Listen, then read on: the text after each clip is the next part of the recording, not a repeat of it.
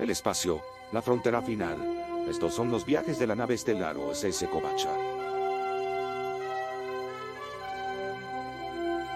Su continua misión explorar extraños nuevos episodios de las series estreno de Star Trek para encontrar nuevas formas de vida y nuevas civilizaciones con quienes hablar de ellos. Viajando valientemente a donde ningún Kovacho ha ido antes. Bienvenidos a esta nueva temporada de Kobayashi Maru. Estamos listos para iniciar la misión y estamos este, subiendo a toda la tripulación a la USS Kobacha. Yo soy el polizón de la nave Valentín García y me es un honor este, recibir a toda la gente, a todos los que sí son parte de la tripulación. Por ejemplo, nuestro este, es almirante de, no, no, no es cierto, es oficial de comunicaciones, el inigualable Axel Alonso, que creo que es, lo tengo Em, creo, creo que está freseado el muchachón, a menos de que sea yo. Para, para resolver la situación, vamos, vamos a, a, llamar a la, a la eh, Accelera de, de, Comunicaciones. María es oficial científica, si no estoy mal, doña María Dax, ¿cómo está usted? Hola, hola, hola, ¿cómo están? Eh, vale, sí soy oficial científica. Eh, vamos a ver dónde llegamos, pero sí soy. Eh, y otro feliz por estar otro domingo acá con ustedes para, para, hablar de Lower Decks. Acá ya más que polizón sos el, el jefazo. así que vamos, vamos a empezar. Perfecto. Este, a ver si en un ratito más este, el oficial de comunicaciones se puede hacer presente y también un gustazo darle la bienvenida de regreso al capitán de la nave, el señor Francisco Espinosa. ¿Qué tal? ¿Cómo está? Muchísimas gracias, Valentín, nuestro queridísimo almirante Valentín García. Muchas gracias, María, y por supuesto, muchas gracias a todos los que nos estén viendo, a todos los que nos vayan a ver en esta transmisión, en esta grabación de Kobayashi Maru, ya ahora en su formato grabado, lo cual nos parece bastante bien y bastante comodito, y por eso estoy aquí, básicamente. Entonces, pues muchas gracias a todos por acompañarnos y vamos a ver qué pasa con este viaje. Perfectísimo. Justamente el pasado 7 de septiembre fue nuestro aniversario y también fue el estreno de la cuarta temporada de Lower Decks, ya cuarta temporada, muchachones de la serie animada, este, que, la verdad, no sé ustedes, porque ustedes son más fans de Star Trek que yo, este, pero a mí me ha parecido genial para entrarle a este mundillo. Cuatro temporadas no es nada, no es poco, ¿eh? María. Es verdad, es una cuarta temporada, es, es, es, está bien, ya pasó la etapa la más peligrosa que es la de, de, la primera a la tercera temporada, que es el punto crítico, ya lo pasó, así que va por buen camino. Eh, ¿Qué decir? Me gustó mucho, el primer capítulo fue sorpresivo, no pensaba que le iban a hacer un homenaje a Voyager, porque yo pensé que ya lo iban hecho, o, o no, no lo esperaba, y fue eso totalmente sorprendente.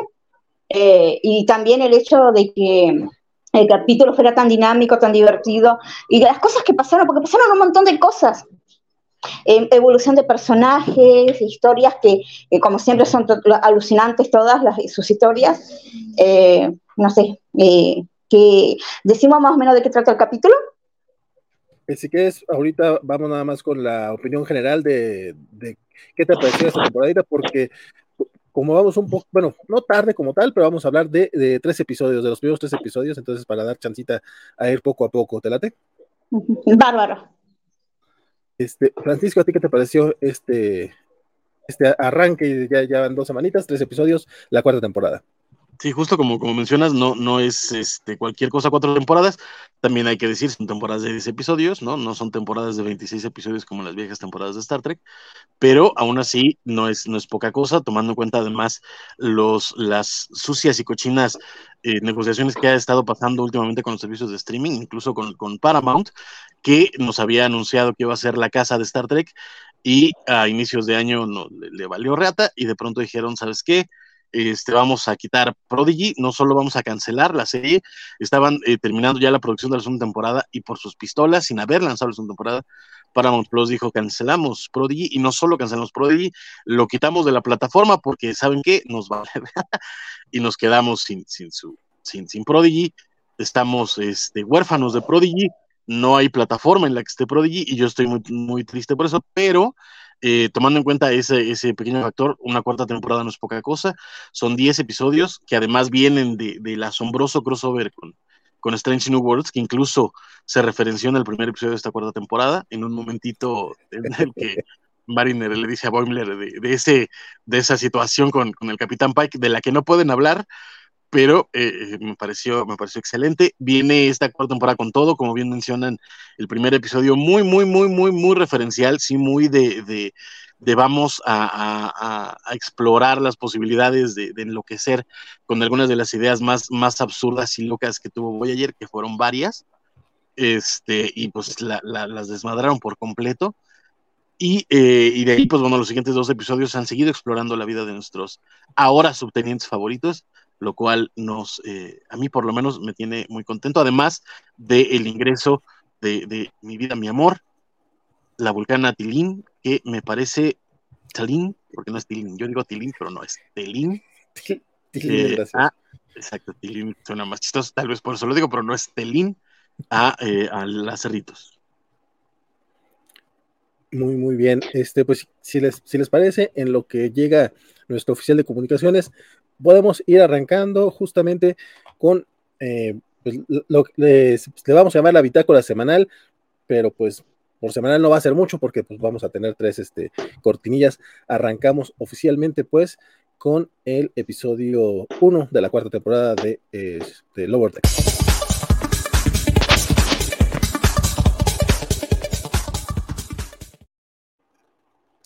el primer episodio se llamó eh, ¿cómo se pronuncia? ¿Tubix? Tubix, es tú. Francisco, cuéntame un poquito acerca de este, de este episodio y eh, de dónde viene y por qué lo amaron los fans de Star Trek. Pues yo no sé si lo amaron, la neta tampoco he escuchado muchas opiniones, eh, pero... bueno, ¿por qué lo amaron eh, ustedes? Ah, es, distinto. El episodio abre con las cerritos llegando a supervisar, echar la mano a la eh, reconstrucción de la Voyager. La Voyager es esta nave que todos conocimos en la serie Voyager por siete temporadas de 26 episodios hace ya bastante tiempo, que eh, estuvo varada en el cuadrante Delta, es decir, al otro lado de la galaxia, y tratando de llegar a, casa durante muchísimas aventuras, peripecias y, algunas cuantas ridiculeces.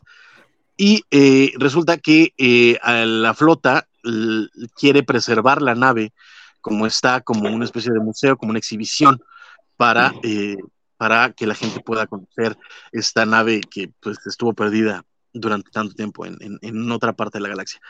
El Acerrich obviamente llega y eh, le dicen a Boimler que eh, se porte muy bien, y le eche muchas ganas, porque está muy cerca ya su ascenso a las, al, de, rango en, la nave, y eso, obviamente, siendo Boimler tan neurótico y tan nervioso, pues eso lo, empeora las cosas. Y en medio de eso, eh, gracias a una, a una planta particular que vimos en un episodio de, Voyager, hay un accidente este, de transportador y se fusionan el, jefe de ingenieros eh, y, eh, y, la doctora Tana, lo cual es como particularmente divertido y eso básicamente hace que todo enloquezca y que se vuelva todo loco, pero al final eh, eh, todo sale bien, pues, como buen episodio de tanto de Star Trek como de Vortex, y esto permite que eh, asciendan de rango a tres de nuestros personajes conocidos, que fueron Boimler, Tendi y Mariner, para sorpresa incluso de la propia Beckett. Entonces, en eso terminó ese primer episodio y a mí me pareció maravilloso porque es eso, es un gran homenaje a Voyager, es un gran homenaje, sobre todo eso, a los momentos eh, más, más, con excepción de, de, de, las salamandras Warp, que, de las cuales hablaremos en un momento, este, de los momentos más ridículos de, Voyager, y, que fue, a mí me, me, divirtió mucho, y aquí podemos ver en, YouTube, para que nos estén viendo en YouTube, pueden ver la imagen de, del ingeniero y la doctora fusionados en esta criatura nueva Oye, vamos a, este, a energizar al, oficial de comunicaciones que ya se encuentra aquí con nosotros. Esperemos que no se, se, amalgame con nadie más. Don Axel Alonso. Hola, hola, este, espero que, que no venga con ADN de otras especies, pero mira, aquí ya todo bien. Este, y un gusto volver y un gusto venir a platicar de Lower Decks y como ya resumía Francisca, pues este episodio, como un buen tributo a Voyager, las cosas se pusieron muy raras. Entonces, este, pues mira, va, a haber buenas risas porque la verdad es que empezó muy bien la temporada de Lower Decks. Perfectísimo, compadre. Este, María, ¿a ti qué te pareció este episodio de Tubix? Eh, obviamente me gustó muchísimo y me gustó que justo de todos los capítulos de Voyager hayan elegido el capítulo Tubix, que fue el más controversial quizás de todo Voyager. Bueno, quizás al final también fue muy controversial para algunos, pero este capítulo tiene algo eh, que lo hace doloroso. El capítulo original y mm, a la resolución de este, ¿no? Porque acá hay una frase de Miner cuando eh, esto pasa y la capitán eh, Freeman dice, bueno, vamos a hacer lo que hizo la capitana Janeway, páseme eh, los archivos. Y Miner le dice, oye, ella sabe que Janeway mató a Tubix, ¿no? Y es como, ese es el key de la cuestión, la key del capítulo original y es por donde va este capítulo, ¿no? Y eso, me, eso y, todas y todas y todas las referencias, como las salamandras, que bien dicen, que es también otro capítulo que es maravilloso, tan, tan loco, eh, pero tiene, creo que tiene su lógica, pero es muy loco, es muy loco ese capítulo, porque las salamandras es la hija de, la, de Shenwei y de Paris, y como una, wow, te vuela la cabeza eso, eh, o sea, es, es muy, muy divertido el capítulo, y justo los capítulos a los que le hacen referencia también son bastante loquillos. Justo esa es una de las cuestiones que tuve. Yo tuve este problema eh, con, este, con este inicio de temporada. Em, yo no vi Voyager, o sea, yo no tengo este bagaje de, Star Trek, y para mí sí fue así como un. Híjole, estoy seguro que es una referencia y me debería estar riendo, pero pues yo no la caché. Está llena de, llena eso. Este, ahora sí me pareció un, episodio entretenido. Eh, de, hecho, de los tres, creo que es el que más me gustó pero sí siento que me perdí de muchos chistes. ¿Estoy, estoy en lo correcto, Francisco? Pues es que eh, sí, un poco sí, es que la bronca es esa, que sí está demasiado, demasiado referencial. Hay, hay el queso de Nilix, cada uno de los personajes de, de, de del holodeck que aparece, o sea, aparece, ¿cómo se llama este personaje de, de, de Flash no, el, el, no, el cantinero no, el, el, este, el de, ah, el de Flash Gordon el, es... El Neutrón, el, Capitán Neutrón, no, eh, caos, no, Caótica, ¿no? Lo llaman caótica. Caótica, exacto. Aparece caótica que existe este Ming, el, el despiadado eh, extraño, o sea, tiene, tiene, sí, sí, son cosas que tuviste que ver para entender por qué es chistoso que salga caótica, para entender por qué es chistoso que salga este mimo payaso sádico extraño, porque es chistoso el cantinero declarándole su amor a todo el mundo.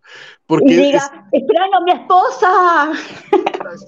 exacto, porque es, porque es chistoso el maldito queso de Nilix, el, rápido, en, un episodio de, de, de Voyager, eh, Voyager se supone que era una nave, eh, la, última tecnología de la Federación, y estaba conformada por biocircuitos, es decir, era una mezcla de eh, eh, material biológico para mi, mejor transmisión de datos y tecnología, pero entonces tenía biocircuitos. El punto es que a Nilix se le ocurre hacer queso y los quesos, como todos sabemos, es básicamente la creación de bacterias en una, en un, en, en, en la leche, en los lácteos. Resulta que las bacterias terminaron infectando los, los, los biocircuitos, haciendo que tuviera una, básicamente una infección la nave es un episodio absolutamente ridículo. A la nave le duele la pancita. Ajá, le dio como una infección estomacal.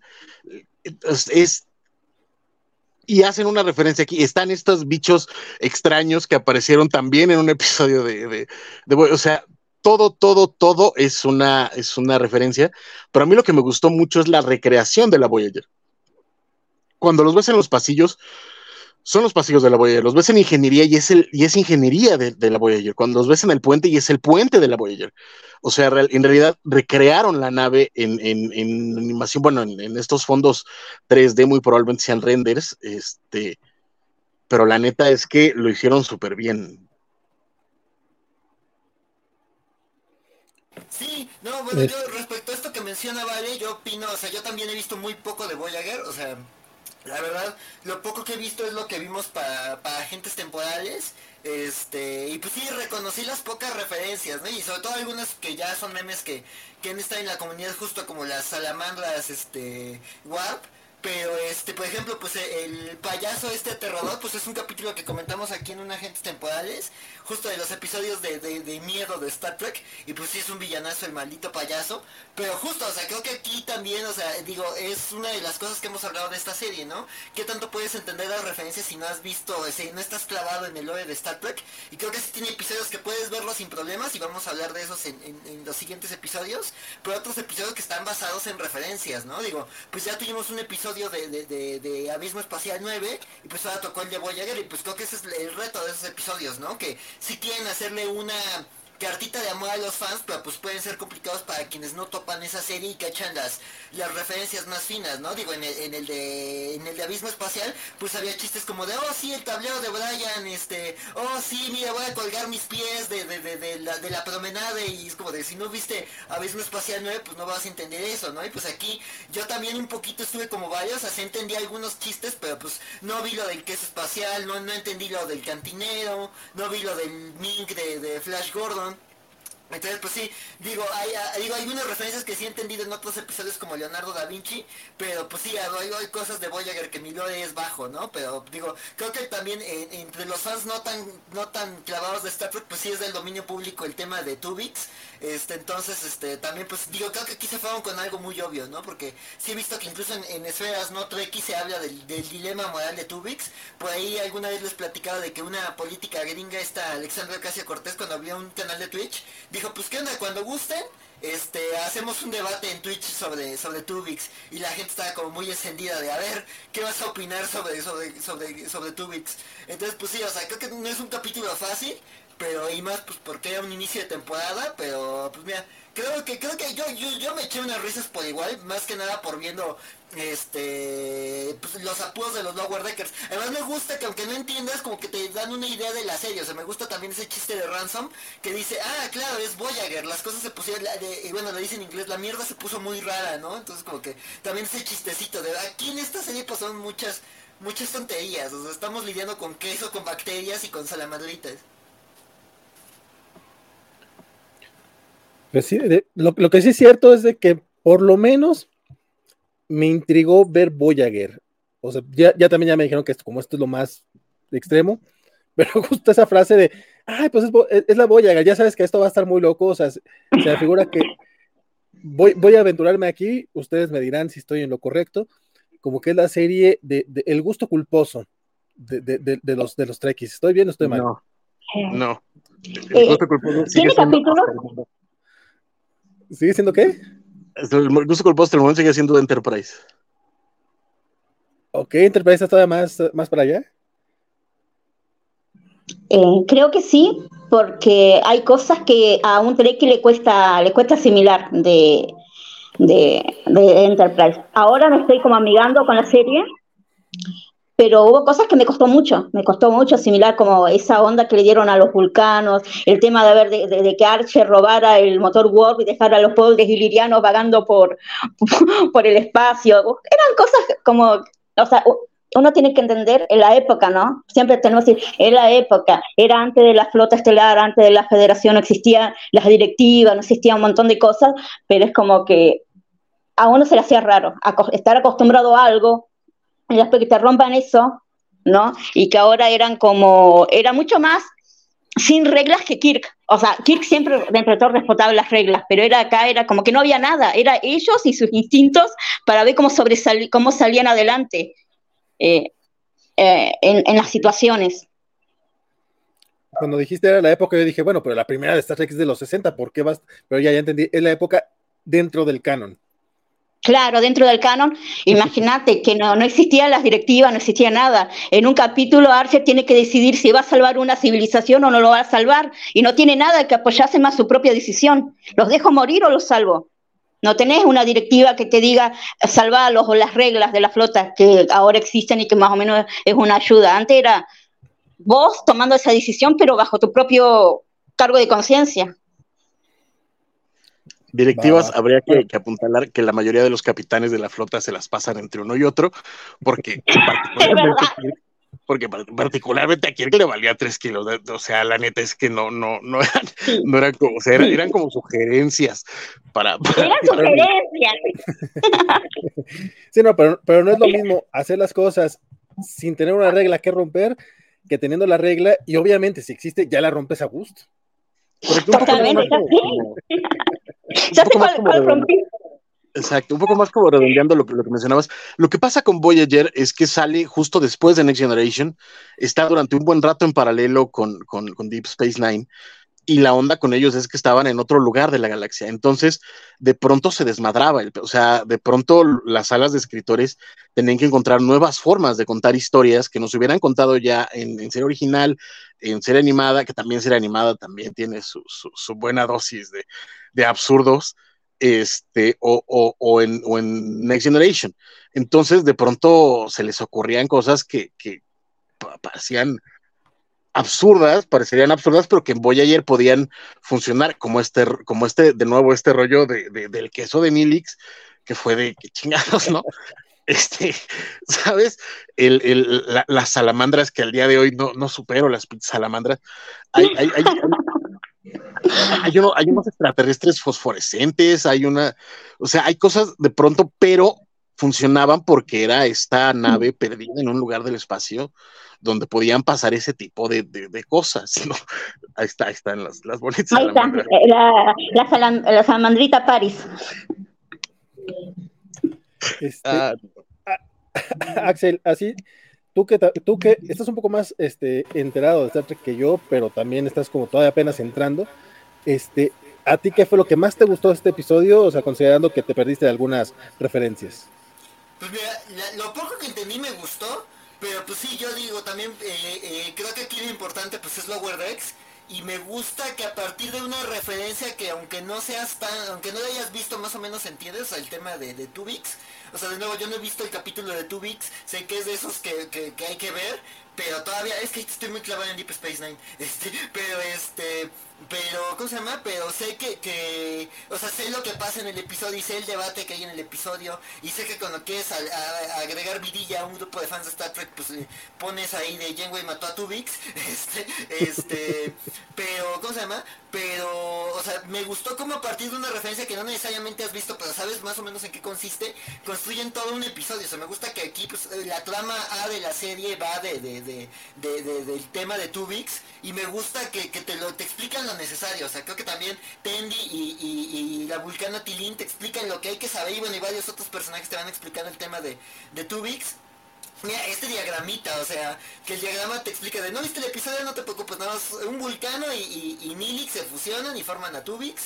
Y, ya me quedó muy claro, o sea, ya, ya entendí, me, me, dio curiosidad de ver el episodio, pero me gusta cómo lo construye, porque además se siente Lower Decks, o sea, lo llevan a los extremos más absurdos y además justo, este este, tiene sus buenos puntachos, o sea, todo el chiste de, este Shax ahí relacionándose con este, con este T-Loops, este, que pues es muy amigo de B-Loops, pero además tiene esta relación afectiva con, con Tana, este, este, me, me, me, me, gusta, o sea, ese chiste de, oye, tienes memoria física de, de, de, tus experiencias conmigo, y es como, y acá que pone el Tilups, eso, esa, esa parte me dio mucha risa, y además también el tema de las de los de los otros híbridos que, que se van creando a lo largo del episodio, o sea, los nombres me encantan, o sea, quiero pescado. ¿El qué? Quiero pescado. Cuando fusionaron a la ballena ya. Sí, no, a la ballena con el tripulante, con Steve Stevenson, que es Way Wilson. Sí. Quiero pescado. Sí, no, o sea, quiero ese pez, aquí un muñeco de ese híbrido. También la, la, la capitana doctor este Friggleman, también me, me, me, me, gustó el diseño, está bien interesante el personaje, este, o sea, está chistoso cómo llevan esa situación y pues no necesitas entender, o estar clavado en el episodio, nada más es como de, sí. Esto está increíble. no es mi mejor obra, dice. Además, hablando de series de Star Trek donde pasan absurdos, me encanta que las ballenas son parte de la tripulación, entonces sí, este... Este, o sea, era, donde se podían dar rienda suelta. Entonces, pues me pareció muy bien utilizado. Entonces yo creo que el uso de, de, de, tubo que me gustó. Y pues también me, dio mucha risa el chistecito de que cuando aparece el payaso de, este payaso malvado, justo pues la propia este Mariner dice, oigan, pero pues esto, esto en realidad no tiene sentido porque el payaso nunca estuvo en la computadora de la Voyager, ¿no? Entonces también ahí hay como una burla de cómo, también ahí hay un chistecito sobre los museos, ¿no? De que a veces te, te, te, se toman licencias artísticas los museos, entonces también hay que tomarlos con un gramo de pimienta. La museografía también ahí luego se pueden tomar decisiones raras. Y pues aquí fue licencia creativa del museógrafo, ¿no? Entonces también ese, ese chistecito, referencia mal, mal puesta me, me, dio mucha risa. Entonces sí, eso fue lo que más me dio risa y las referencias de Voyager en este episodio. Ya.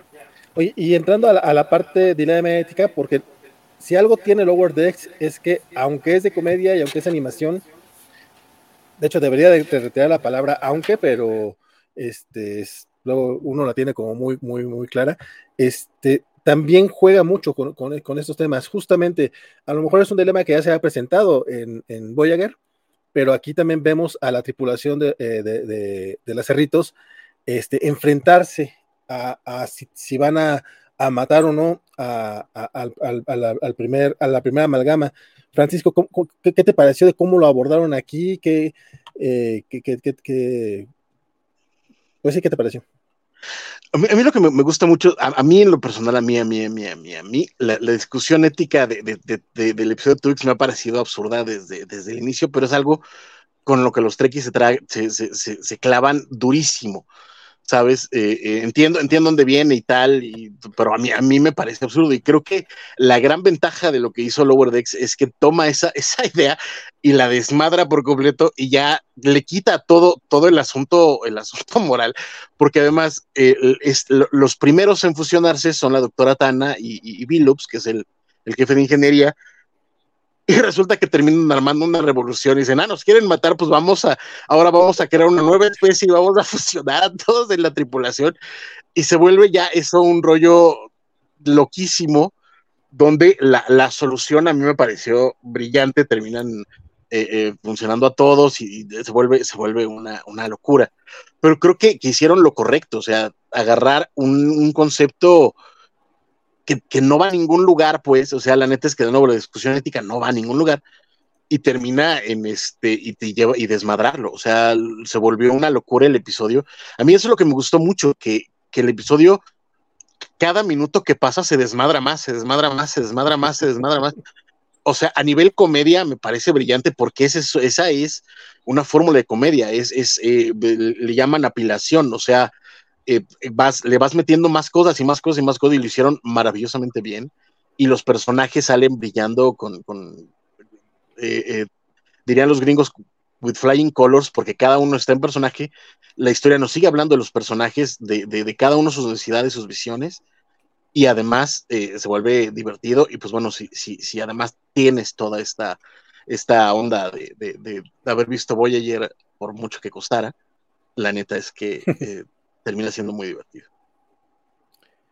Me agrada cómo mencionas este, este tema de que sirve para, para ir llevando a los personajes, o sea, ya, ya habían mencionado que al final de este episodio, después de todo lo que hacen, los terminan este, eh, les, terminan dando este ascenso dentro de, dentro de la flota, pero justamente, eh, pues vas viendo las fortalezas de cada quien, ¿no? O sea, pues, tenemos a, a este Boimler siendo líder, tenemos a, Rutherford eh, tomando decisiones, incluso un poco en contra de lo que él cree que deben de hacer los ingenieros, pero haciendo básicamente ingeniería a la inversa.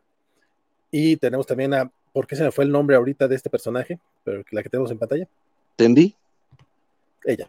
Este, eh, que básicamente es la que termina salvando a la tripulación, dándose cuenta, eh, porque conoce eh, los sentimientos de cada uno de ellos. Entonces, mientras esta masa amorfa ya es imposible detectar el ADN, pero sí los sentimientos, y ella conoce a los personajes, esa parte a mí se me hizo muy, muy linda. Y dice, ah, mira, este es el capitán, está es chulísima la parte, a mí me gustó mucho esa, esa manera de resolverlo, y de, cierta manera, pues terminan.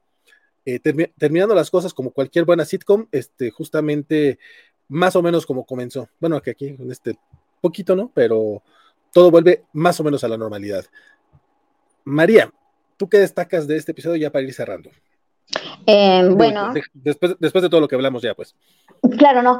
A mí, sacando ya todo lo que hablamos o lo que hablaron sobre el tema de Tubix, eh, me pareció muy gracioso cuando a Boller eh, por fin tenía un camarote propio. Es como cuando se fue de los pasillos y tenía su camarote y le toca un camarote y que toda la luz es roja y que no puede estar ahí porque no puede ver prácticamente.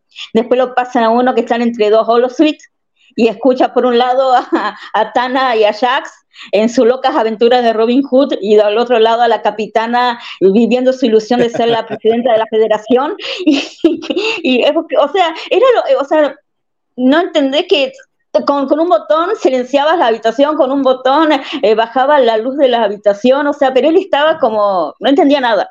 Y esas, esas situaciones eran muy divertidas. Pero ese es el segundo episodio, ¿no? No, en ese. No es en este cuando él tiene este? que le dan su, su habitación. No, es en el segundo. Ah, ah, perdón, perdón, chicos. No, te apures, yo también traigo, como, los vimos, bueno, yo los vi toda esta semana, yo no, Sí, yo lo vi, sí, yo los tengo medio mezclados los episodios, pero bueno, volviendo al primer episodio, eh, maravilloso. Yo los como esta más amorfa, María, también. Claro, sí, es una albondiguita, es una albondiguita, es todo una albondiguita. Eh, no, me, me, gustó mucho, me gustó todas las referencias, obviamente, el capítulo es divertido, eh, es muy llevadero, los minutos se pasan volando, y lo que me gustaría saber a mí, como vos dijiste, ¿A vos se te fue fácil el capítulo o necesitaste realmente las referencias? ¿Lo disfrutaste o te quedaste como, mm, no sé si lo estoy disfrutando tanto?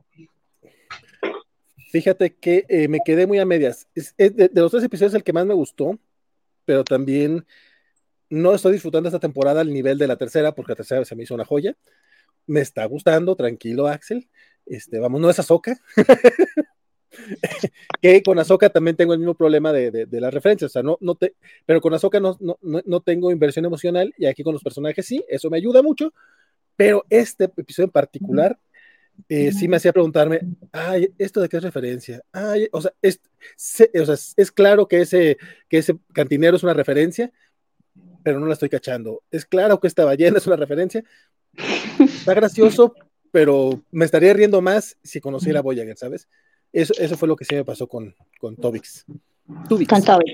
Tobix. Claro, porque no, es... Tobix es el del capítulo de Voyager. Este es Tobix porque es Tana, ah. Tana y Virus, por eso.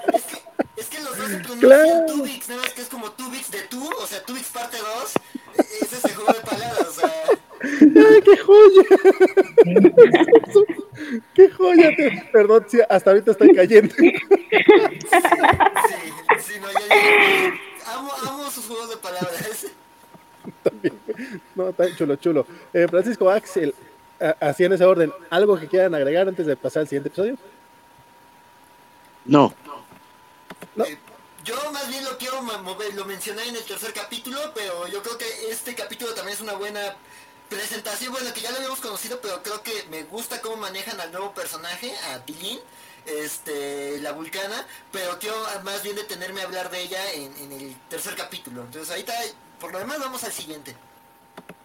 Perfectísimo. Bueno, seguimos con la bitácora, semana, bitácora semanal.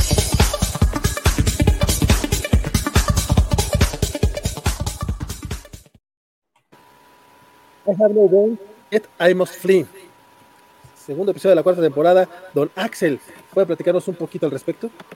Eh, sí, claro. Este, pues básicamente este episodio, este, eh, pues nos muestra las consecuencias del final de, del inicio de temporada. O sea, de que, de que pues hubo ascensos en la, en la, en la, entre los Lower Deckers, que además me gusta que, regresamos un poquito al episodio pasado, de que la justificación es como de, pues ya, ya, ya subieron rangos, entonces técnicamente ya no son Lower Deckers, pero es como de, somos lo, más bajo de la parte de mando, ¿no? O sea, de alguna forma seguimos siendo la parte inferior de la nave, entonces como que no se nos arruina la serie, pero me gusta que pues ya es una cuarta temporada, o sea, ya tiene que haber avance con las temporadas, o sea, de nuevo, esto no es Voyager, aquí no se nos puede quedar Kim como alférez 7 años, entonces aquí ya hubo ascensos, este, y pues vemos las consecuencias de, de, de, de, eso, ¿no? O sea, el hecho de que Boeing, o sea, las tramas son básicamente, este, Mariner escuchando que, que, que que este Ransom y que este Shax están hablando de que pues Mariner eh, quiere autosabotearse y que pues Ransom no va a caer en su juego y pues justo Mariner asume que la van a, le van a bajar el rango, que es algo que le ha pasado en otras tripulaciones, de que pues Mariner se autosabotea y pues de que siempre le pasa, ¿no? Y ella pues está preparada como para para, darle una justificación a Ransom. Este, Mariner Rogue es muy extraña. La trama de Tenny Rutherford, de que, bueno, eh, de que justo pues todos se van a, sus cuartos, a sus camarotes de, oficiales de bajo rango, menos Rutherford que se queda en el pasillo. Este, pues como que la trama de Rutherford es que quiere este ascender, este, que lo, que lo promuevan, justo para, para pues estar con sus amigos, ¿no? Digo, sobre todo con Tenny, uh, este, pero este, pero pues estar con los amigos, ¿no? Y pues por otra parte Boiler, que pues eh, este ya tiene su propia habitación, que es algo que llevaban hilando ya hace tiempo, digo, en, la tercera temporada ya había un episodio sobre su, su, su, su ascenso, pero este pero pues aquí el tema es que pues los cuartos que le dan estos son horribles, entonces pues él, él adaptándose, ¿no? Entonces son tres tramas muy sencillas, justo la, como nos está mostrando Valentín, la de Mariner eh, con Ransom, la lleva a una, a una colección que las menageries, que pues son algo que han estado en Star Trek desde la serie original, esta, este, y además ya la, propia Lower Deck se ha burlado de, los coleccionistas de, artefactos extraños o de especies en, distintos episodios, y pues aquí justo pues, llevan a Mariner y a Ransom a una colección de fieras, a rescatar a unos humanos que fueron abducidos por, por un coleccionista, ¿no? Entonces como que ese, es el tema, parece una misión sencilla, pero justo el tema de que Mariner quiere demostrar que es la insubordinada más insubordinada, pues va a provocar ahí una serie de malentendidos con Ransom, ¿no? Entonces, este, pues digo, ya también es algo que hemos visto en la serie, episodios de Mariner y Ransom, ahí como que en ese choque de egos que tienen, este, pero pues también tiene otras dos tramas cómicas, ¿no? La de Rutherford ahí con su rivalidad con otro ingeniero, como buscando el ascenso desesperadamente, y la de Boiler, pues, este, batallando con los cuartos, ¿no? Entonces, pues es un episodio sencillito, eh, eh, más dirigido a la diversión, o sea, sí hay referencias, pero pues aquí, digamos, son más bien el burlarse de un tropo de algo que pasa en, en Star Trek y en la ciencia ficción, y otras cosas con las que uno se puede identificar, ¿no? Como lo de lo del cuarto, pues también hay episodios de sitcoms centrados en buscar departamentos, o sea, Futurama tenía un episodio de eso. Entonces, pues aquí como que por ahí va la trama de, de Boiler y pues la de la de la de Rutherford, pues la, la rivalidades en el ambiente laboral, ¿no? Entonces, como que es un episodio más sencillito, más hacia, hacia meter a nuestros lower deckers en situaciones absurdas de, de su vida de oficiales de bajo rango. María, ahorita traes en tu, en tu avatar a Mupsi. Muxi. Me imagino que fue lo que más te gustó este episodio. Es que es una ternurita, es como, es, tan adorable como un tribble o como el perrito con antenas, es muy bonita. es como un Pokémon eh, sin evolucionar. Sí, no. Yo vi que hasta lo comparaban con Digimones, o sea, sí se parece ahí a las primeras evoluciones de algunas de la primera generación de Digimon, pero sí, no. Mupsi es, Mupsi es hermoso y aterrador. hay, hay muchos memes ya de Mupsi y están pidiendo los fans de Star Trek Mupsi, la película. Peluches, necesito peluches de Mupsi. Ay, yo también. Ya salieron remeras. Wow, son rápidos. Pero no hay este. ¿Es la primera vez que vemos un Mupsi en Star Trek? Sí. Sí, yo creo que sí, ¿no? Sí, sí, de hecho fue creado por luego. Ok. Yo, yo preguntando porque yo sí quedé un poquito escamado de, del episodio 1, entonces yo llegamos a este episodio con un zoológico y yo dije, ah, pues esto hace referencia de algo. No, no, eh, creo que la referencia es a coleccionistas de fieras, a, esos, a los coleccionistas, básicamente que ha pasado, hay capítulos en TNG que se han robado a data, para un coleccionista lo quería y lo robó. Eh, eh, tiene esos, esos, esos capítulos así, pero no hay referencia en sí, sino tropos en los que, para los que van. Si me preguntas, a data yo también me lo andaba secuestrando. Ay, sí. no si se dejara, pero sí, también está para secuestrarlo. Francisco, ¿a ti qué te gustó de este episodio o qué no te gustó? Cuéntame un poquito. A, mí me, me, me, creo, creo, creo que de Office aparte no ha habido sitcom más godines que Lower Decks. O sea, la, la forma en la que eh, exploran las cuitas laborales. ¿Qué pacho? ¿Qué pacho? O sea, tienes, tienes Parks and Rec, tienes SBIP, tienes, pero, va, va, va. Te, te vale que es bastante bueno. No, pero aún, aún tomando en cuenta esas, creo que no hay, no hay sitcom más godines. O sea, lo, lo, vamos a ver más, más en el siguiente episodio, pero ya empezamos a ver aquí ciertas partecitas, porque, bueno, lo hemos visto a lo largo de tres temporadas ya pero en este episodio se está volviendo todavía más relevante. O sea, a mí el, el, subplot de Rutherford no tiene idea de cómo me gustó, porque además es, este rollo de que él quiere subir de rango, porque fue el único que no subió de rango en, el, episodio anterior. O sea, incluso le dieron el pipa Mariner cuando él, eh, cuando ella no la quería, ¿no? Ya fue de, pero ¿por qué no? Porque te lo mereces, ¿no? Y lo, demás, a mí hay, ya me caía bien, desde, desde la primera temporada me caía muy bien, pero tenía como ciertos momentos. Ahorita creo que el personaje que más estoy llamando es, Ransom. Qué comandante.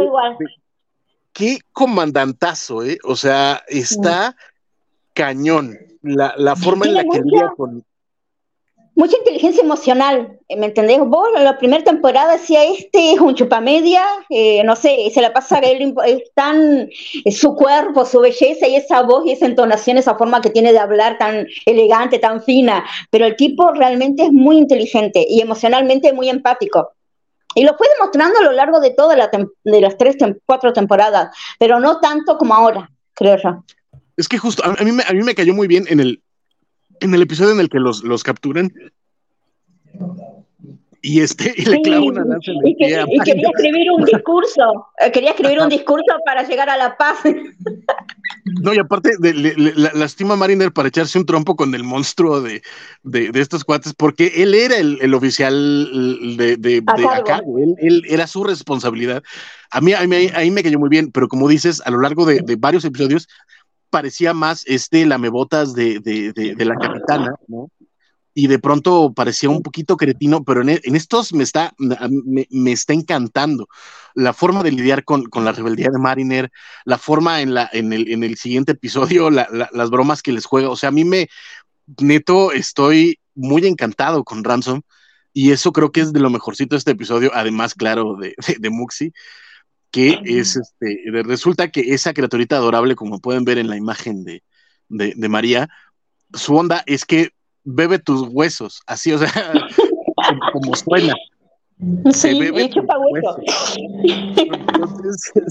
es, es, absurdo. Y la, la, onda es que van a, esta, a este menagerie, a esta, este zoológico, como lo quieran llamar, a rescatar a dos humanos que se perdieron y que terminaron en, esta, en este lugar y pues su misión era rescatar a estos ciudadanos de la, de la federación y de pronto se escapa Muxi y obviamente todo el mundo le echa la culpa a Mariner porque anda de rebeldota, pero pues ella dice yo no lo, yo no lo liberé y pues es todo lo que tienen que hacer para, para, para sobrevivir y por eso se llama el episodio No tengo huesos y debo, y debo huir, que es una referencia a un cuento de Harlan Ellison que se llama I have no mouth and I must scream.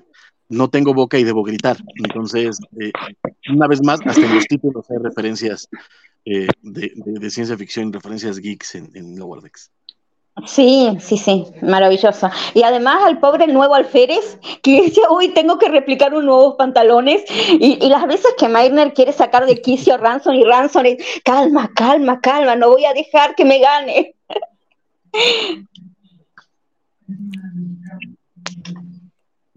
Estás, estás muteado, don Axel.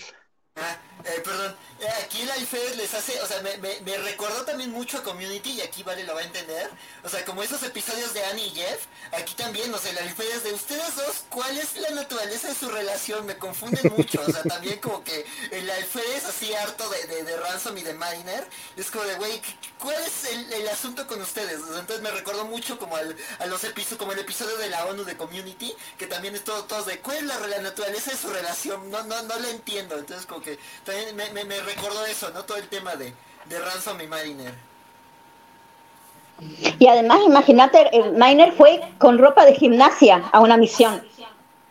Y le decía, Jack, Jack, ¿qué? ¿Le dice Jack a tu comandante? Ay, sí, porque somos socialmente iguales. es como que para un oficial de la flota el rango y el protocolo lo es todo. Y tenía que, ay, me está diciendo, ay, con la cara de Ransom, o sea, y, pero él, estaba firme en que él no iba a dejar que ella se sabotee, que le iba a dar el apoyo que necesita y, y hasta que le hizo ver esto, que ella era la culpable de que ella se saboteaba y es lo que estaba haciendo desde que llegó a la misión y lo que hizo todas las veces que fue promovida. Sí, ¿no? ¿Qué? Ustedes... Perdón, Axel, sigue. No, sí, vas tú, Francisco. No, es que yo nada más quería como poner sobre la mesa una pregunta. Solo, solo a mí me, me, me huele a romance en algún momento entre Ransom y Mariner. Eh, yo estaba dudando, o sea, yo también lo pensé, porque en ese capítulo que vos mencionás, cuando eh, Ransom le clava la espada en el pie, en la última escena, él, ella dice, cuando dice, voy a bailar en tu sangre, voy a no sé, que, que lo amenaza re feo, y él dice, mmm, qué sexy, le dice, dice él, y ella también se dice, cuando él está peleando, está Kirk Spock, Kirk Spock, Kirk Spock, cuando golpea al gigante, ella dice, uy, qué sexy. Los dos como que se, se ven de una manera, pero es como que nunca, nunca llegó a nada, porque después apareció Jennifer en la historia. No sé ahora qué van a hacer, pero creo que había una tensión ahí media, media locochona entre ellos dos. Sí, no, porque además en ese mismo episodio te insinúan que se quieren besar, porque cuando están en, ya cuando están en, la enfermería que le están cuidando las heridas a Mariner, bueno, la herida del pie, que ella pide que le dejen la cicatriz, este, justo, o sea, como que los dos están muy cerca y los dos como de, ¿qué está pasando aquí? Y es cuando Ransom volvemos a lo de que era obvio que Ransom estaba, este, consciente del auto el autosaboteo de Mariner, porque en ese episodio están a punto de besarse y él la manda a la celda porque tenía las mangas de su uniforme eh, arremangadas, que al inicio claro, de las mangas, y la manda a la celda y Mariner, la broma es para ti porque me encanta estar en la celda, que es cuando rompe toda la enfermería, este, que, que, también Ransom se queda como de, ay, estoy sintiendo cosas, estoy sintiendo cosas, este, este entonces digo que yo ya daba como por descartada esa, esa trama justo por el tema de Jennifer, porque a Ransom lo llevaban a otro lado, pues en este episodio como que retoman esa extraña tensión que tienen este, y esta como atracción, repulsión mutua que tienen este Mariner y Ransom. Entonces como que no sé si lo quieren llevar para allá los tiros, pero yo también detecté algo, o sea, de nuevo, por algo hacen ese chiste de, de, cuál es la naturaleza de su relación, o sea, esto es muy confuso. Sí, sí. Sí, no, de, qué, de, qué, de tensión tensión. Eh, ¿A ustedes les gustaría que entre Manson y entre Ransom y Miner hubiera una relación así de novios? ¿O creen que es mejor una relación eh, de trabajo de comandante-teniente? Sí, de trabajo yo soy muy malo para los chips, la verdad es que no, no te creas que es algo que me interese. Si se adapta bien, si no, tampoco es que tenga ese chipeo. Sí, no. Yo personalmente no me gustaría, o sea, siento que es como muy, muy obvio. Obvio. Este, pero me gustaría que como que más bien lo lleven a otra relación, o sea, también de nuevo en Community llevan esa relación a otro lugar como que sí hay mucho broma de eso, pero terminan volviendo a otra cosa, ¿no? Entonces, este, este... Sí, no, pero en Community sí estaba muy grotesco. Sí, no, sí estaba muy grotesco. Annie es muy joven, intentamos no sexualizarla. Este, pero este. pero sí, este. Pero aquí, a mí no sé, no sé. Pero eh, cada vez lo veo más factible, pero personalmente no me gustaría, o sea, bueno, y yendo eh, un poco a, adelantándonos un poquito, yo creo que ahí en esta nueva temporada yo tengo otro ship, entonces este, ya vi que lo hacen shipear. Sí, yo también, yo también. Este, este, pero ahí te lo menciono al rato, pero pues no, no me suena descabellado, pero a mí me parecería muy obvio. Sí, a mí tampoco me gustaría. Yo creo que esa relación de eh, amigo, amigos y con con una relación de amistad ya tenemos más que suficiente entre Ransom y Miner. No necesitan que sean novios o que tengan algún interés amoroso. Eh, ¿Tú, no algo, Francisco? Personalmente no me gustaría.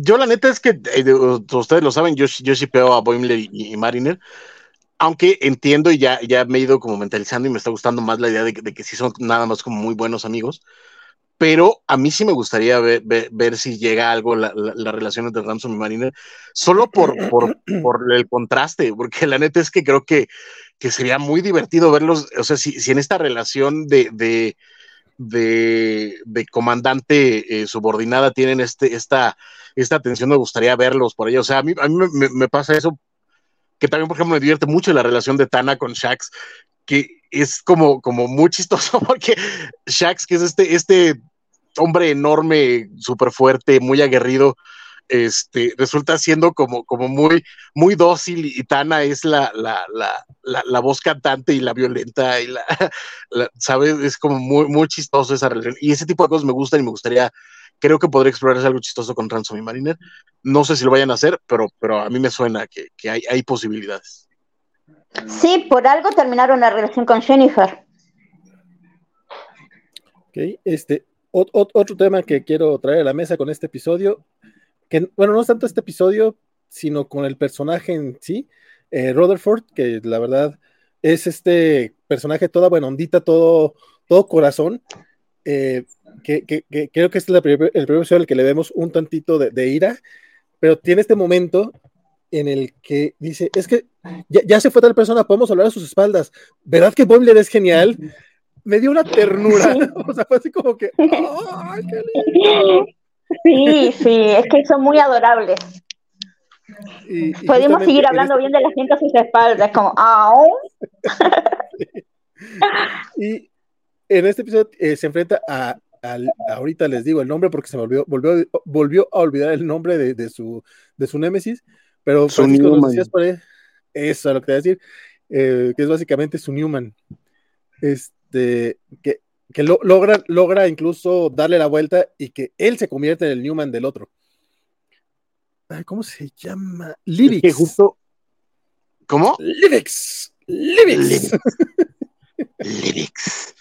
Que eh, el, episodio creo que para mí, la, la, ah, con todo lo que me gustó, la de, la de Marine y, y, Movix y lo que quieran, la, la, trama que a mí me, me, gustó más en, esta, en este episodio fue la de Rutherford tratando de hacer, de quedar bien para poder ganar su, su ascenso a, a, a, subteniente de, de, la nave y la vuelta del final me, me, me rayó, porque además yo veía cómo intentaba cosas y el otro güey se le adelantaba y decías, pero es que Rutherford sabe hacer eso diez veces mejor, o sea, ¿qué está pasando? Y cuando al final, eh, para, para, para, para, quien no haya visto el episodio, eh, spoiler, pero eh, el final es que van a ascender a, a, a Livix y este, y está molesto y te dice, pero ¿por qué no te lo den a ti?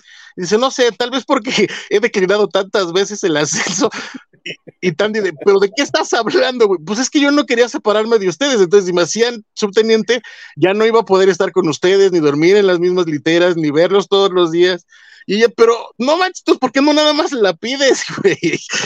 La, la, vuelta me encantó porque era lógico. La neta es que de los cuatro Lower Deckers, el que había merecido ser subteniente desde la primera temporada es Rutherford. Y, y, aquí te explica por qué Diablos no fue ascendido, porque él no quería que lo ascendieran. Me pareció brillante, brillante. Esa vuelta de tuerca me, me encantó. Sí, totalmente. Y cuando dice que podemos pedir lo que merecemos. Una frase genial. hay otra cosa, chicos, que mm, antes de que nos olvidemos, eh, me gustaría preguntarles a todos, eh, ¿qué opinan de esta nueva tecnología, esta nave que está atacando a las naves Klingon y Rumulanas? O sea, vamos, vieron que en el capítulo, dos capítulos. Es, eso lo iba a dejar para el final, mujer. Ah, bueno, lo dejamos para el final, pero no te olvides. No, no, no, no, de hecho tengo, ya tengo hasta la imagen ya lista para, para platicar de eso, porque es, es, una trama que se está desarrollando a lo largo de los episodios. Este, bueno, por lo pronto, qué bueno que mencionaste la referencia al título, mi querido Francisco, porque yo me enteré ahorita que estaba googleando. Este, yo sé que tú no, yo sé que tú te la sabías de, de origen, este, pero otra cosa que, que, que, tengan por ahí para mencionar antes de, antes de avanzar al siguiente episodio. Ah, claro, eh, la, claro, la referencia de, yo, yo, la tenía, perdonen ustedes. Esta referencia, de hecho, no, la pasó eh, María, la referencia de los aerobics. Sí, están igualitos. Amé. Ah, o sea, desde, que los ves haciendo aerobics estos dos, es como, no, no. ¿Sabes qué es lo peor? Yo, obviamente, yo la referencia no, la tenía en mente. yo cuando los vi haciendo aerobics, aunque fuera así con, su licra y todo, no me pareció que desentonara con Lower Decks. O sea, no, no, pensé que fuera una referencia. Esto fue en un episodio que, que, sentí que me estaba perdiendo de muchas referencias y que ustedes ya me dijeron que no fue así. Una de las que nunca sentí, resulta que sí era, eh, porque como que va muy en el sentido de la serie, ¿no? O sea, vamos a ver algo, pues algo un poco ridículo, sin problema, aparte pues, están platicando de, de, de Mariner, no sé, como que se me hizo muy lógico. No, porque además viven en la nave, o sea, su vida es en la nave, entonces pues sí, va a pasar eso, sus rutinas de ejercicio, su espacio entre oficiales, su camaradería. Digo, aquí también es como burlarse, ¿no? Digo, por sus razones las pusieron a las actrices de TNG a hacer aeróbicos, pero aquí me gusta que le dan la vuelta, sí es algo que pasa en la, en, la, en la flota, esos aeróbicos. Pero hasta el color de, de los uniformes. Pero, es que, pero los payasitos. los payasitos. O sea, es que. cuenta, cuenta, fíjate, cuenta Marina Sirtis, que era Diana Troy en, en, en Next Generation, que esta escena salió porque algo hicieron Marina Sirtis y, Gates McFadden, que hicieron enojar a los productores y dijeron, ¿qué las ponemos a hacer? Pues vamos a poner, vamos a ponerlas en payasito a hacer aerobics que era como, como un castigo a la escena, y ahora terminó en, esta escena con Shax y Ransom, que es brutal porque además hacen los mismos ejercicios. está, no sé, yo, a mí me, dio mucha risa. Necesito hacer ese cosplay en la próxima mole. y, y, nada más, pues el. Eh, si no, incluso tienen hasta los pechos de fuera, es como. Sí, Sí, sí. Debí de darme cuenta que era, que era algo más allá que nada más ponerlos a ellos a hacer aerobics en licra. Eh, pero ahora sí, algo que, ustedes quieran agregar, porque sí, no nos podemos perder esa referencia que, nos trajo, bueno, que al menos a mí me trajo la buena María. No, por mi parte no. Bueno, avancemos. Perfectísimo. Entonces vámonos a el siguiente, a la siguiente bitácora semanal.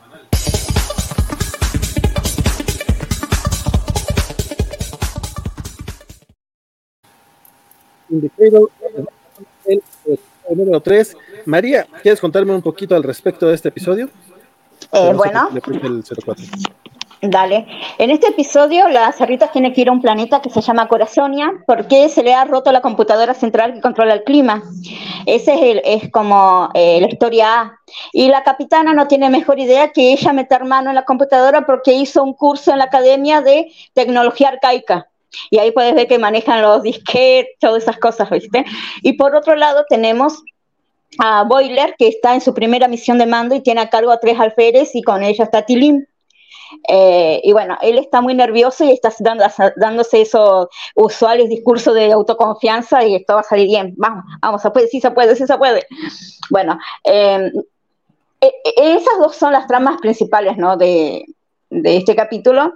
Eh, en un momento a Boiler le dicen que eso que ellos tienen que cambiar es algo muy explosivo y que pueden que pueden matar a todos y que generalmente los alférez que están trabajando en misión con un eh, recién promovido subteniente son los que tienen más chances de morir y eso lo paraliza de miedo a Boiler y no deja que nadie toque nada, él hace todo el trabajo. Bueno, vean cómo lo hago yo y hace todo el trabajo. Bueno, vean otra vez cómo lo hice. Y así se la pasa haciendo todo porque no quiere que nadie toque nada, porque tiene mucho miedo que se le mueran los compañeros.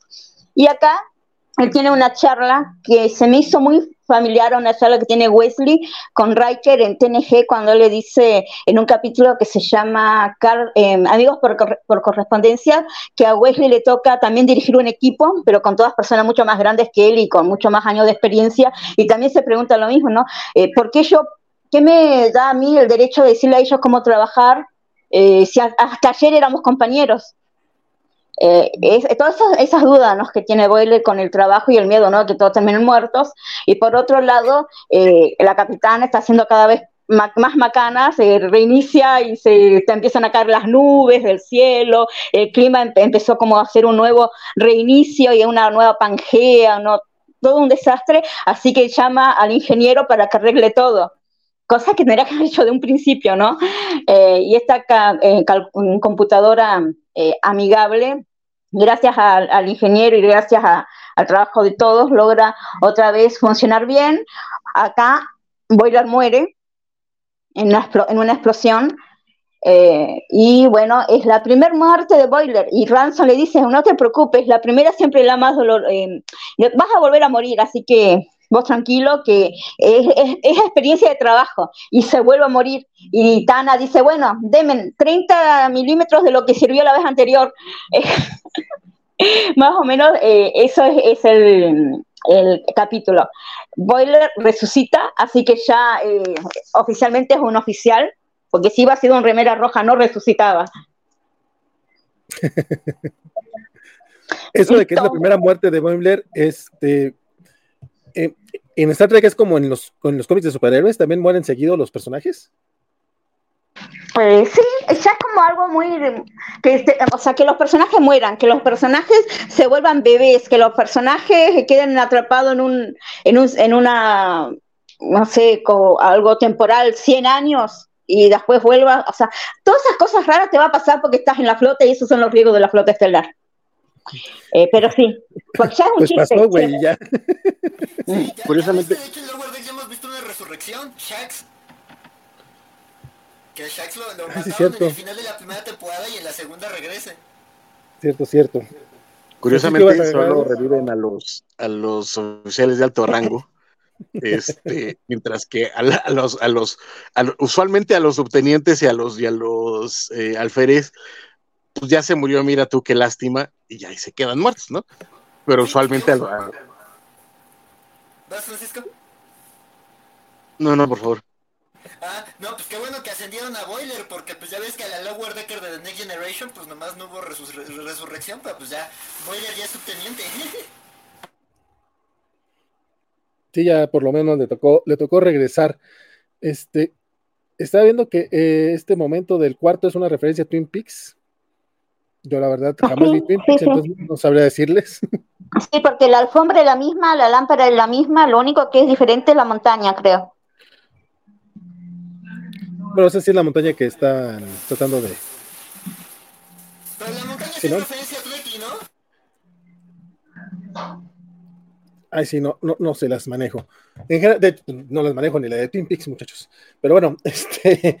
Eh, Francisco, ah, sobre, sobre este episodio, eh, ¿cuál, ¿cuál de las trans fue la que más te latió? ¿Cuál es la que te, que, que, te mantuvo este, interesado en el episodio?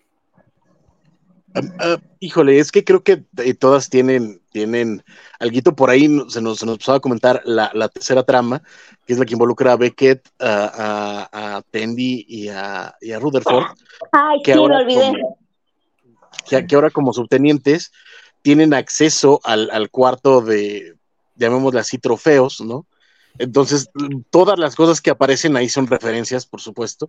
Tienen el, el, el cofre de regalo eh, betazoide, que tiene, por alguna pinche razón, tiene una cara ahí, y, este, y habla, y además es una cara muy grosera, y dice... ¿Saben de quién es la cara? Señores, ¿saben de quién es esa carita? No, ni idea. De Armin Shiverman. ¿Él hace la voz? ¿O, o... ¿Es, la, ¿Es, la, carita de él? no, acá en Lower sino en TNG. Ah, ok, en, en TNG. Pero mira, pero, a mí lo que, lo que me da mucha risa es de nuevo es esta cara que habla, ¿no? Y dicen que aprende de lo que escucha y suelta que es muy grosero y Tandy dice que sabía que la doctora Tana se la pasaba en ese cuarto. Tiene toda la razón.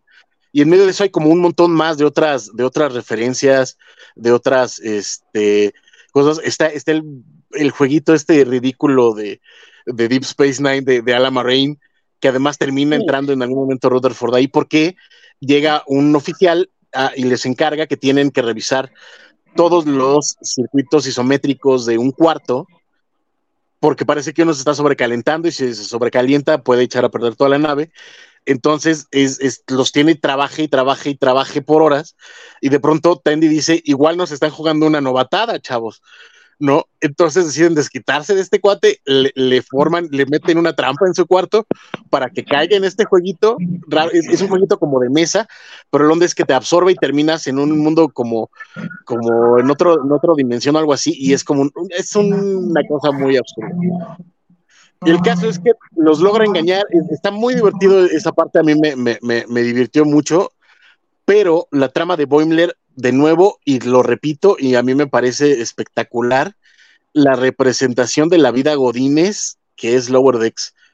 Ese momento en el que por primera vez te ponen gente a cargo para hacer un trabajo, lo que sea, y no sabes cómo actuar, está, está clarísimo.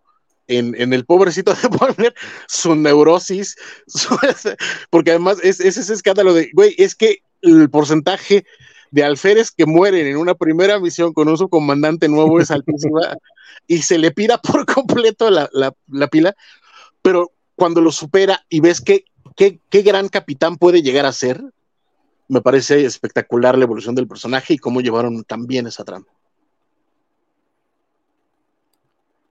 Ok, este. Mm, Don Axel, ¿algo que quieras mencionar sobre Boimler o sobre otras cosas que sé que quieres ahí traer a la mesa? Guiño, guiño. Guiño, guiño.